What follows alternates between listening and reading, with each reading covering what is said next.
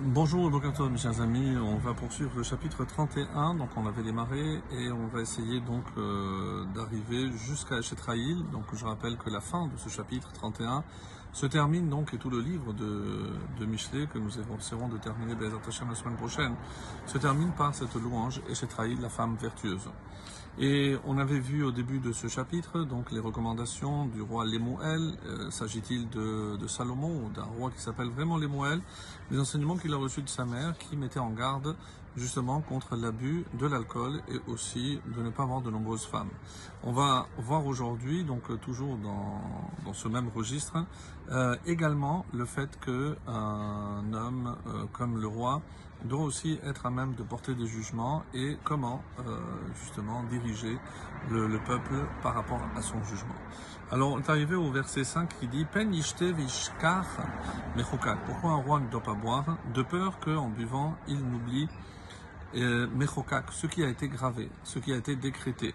Ici, on dit qu'il peut s'agir évidemment non seulement des lois euh, imposées par un roi, mais les, lois de la Torah écrite et de la Torah orale, selon laquelle donc un roi se, se doit de juger son peuple.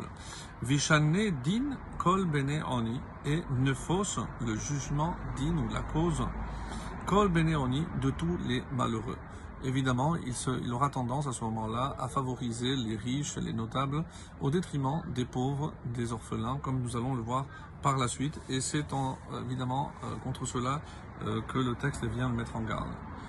Et qu'est-ce qui, qu'est-ce qui risque de se passer?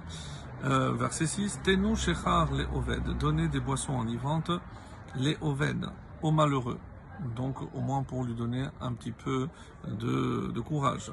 Veyayin les nefesh et du vin à celui qui a l'amertume de l'âme. Littéralement, de quoi il s'agit, comme euh, les commentaires disent ici, les atzuvim, ceux qui sont tristes, ceux qui ont besoin d'être remis en pied. Donc à ceux-là, c'est vrai que les rois n'ont pas le droit, mais à qui je peux, oui, donner de l'alcool ou euh, du vin? À ceux qui ont besoin. Donc les Oved, celui qui va être jugé, celui qui pense qu'il est perdu, donc Oved, c'est le premier sens de ce terme, ou comme certains traduisent, au malheureux. Donc il est dans, dans son malheur et l'alcool peut lui faire du bien. Zayin, verset 7, Yishte veishkar risho. Et en buvant, donc qu'est-ce qui va se passer? Il va boire et il oubliera sa misère. Richo, c'est de resh, rash, c'est le pauvre, la misère. Va amalo lo yizkor et il ne se souviendra plus de sa peine. Donc on voit ici que euh, même si le, la boisson est déconseillée, dans certains cas, comme le, dit ici le texte, eh ben pour ces personnes, ne serait-ce que pour leur donner le courage de surmonter leur peine, leur malheur. Dans ce cas, ce serait, ce serait permis. Et on avance le verset 8 qui dit Petar picha le ilem. Littéralement, ouvre la bouche, hein, les ilem pour le muet, pour ou en faveur du muet. Alors, d'après les commentaires, évidemment, je résume tout ce que, tout ce qui est dit par les commentaires. C'est pas un muet au sens propre du terme. C'est un muet, quelqu'un qui reste sans voix, quelqu'un qui n'ose pas parler. Donc, il est comparé à un muet. Et ici, c'est pas parce qu'il ne dit rien qu'il est forcément coupable. Il faut, au contraire, ouvre la bouche. Toi, si lui ne peut pas le faire, toi tu dois le faire à sa place. Les ilem en sa faveur. El din kol bene chalof pour plaider ici din la cause, le jugement de kol bene chalof tout ce qui alors il y a deux façons de lire. Khalov, c'est ce qui est parti ou ce qui part. Donc littéralement ceux qui ont disparu. Et ça, ça fait écho donc aux commentateurs qui nous disent ici, mais qui a disparu? Les enfants de ceux qui ont disparu, évidemment ce sont les parents.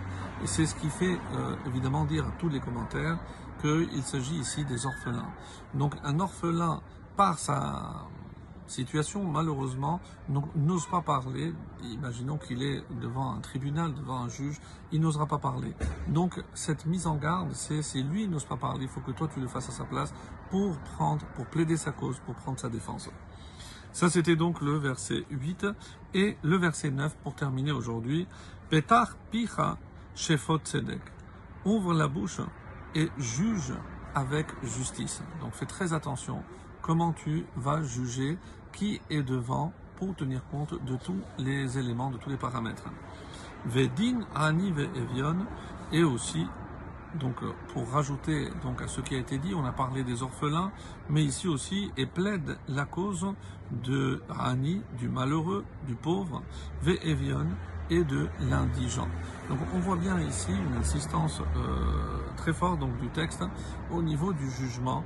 Pourquoi? Parce que le rôle du roi était aussi de juger son peuple.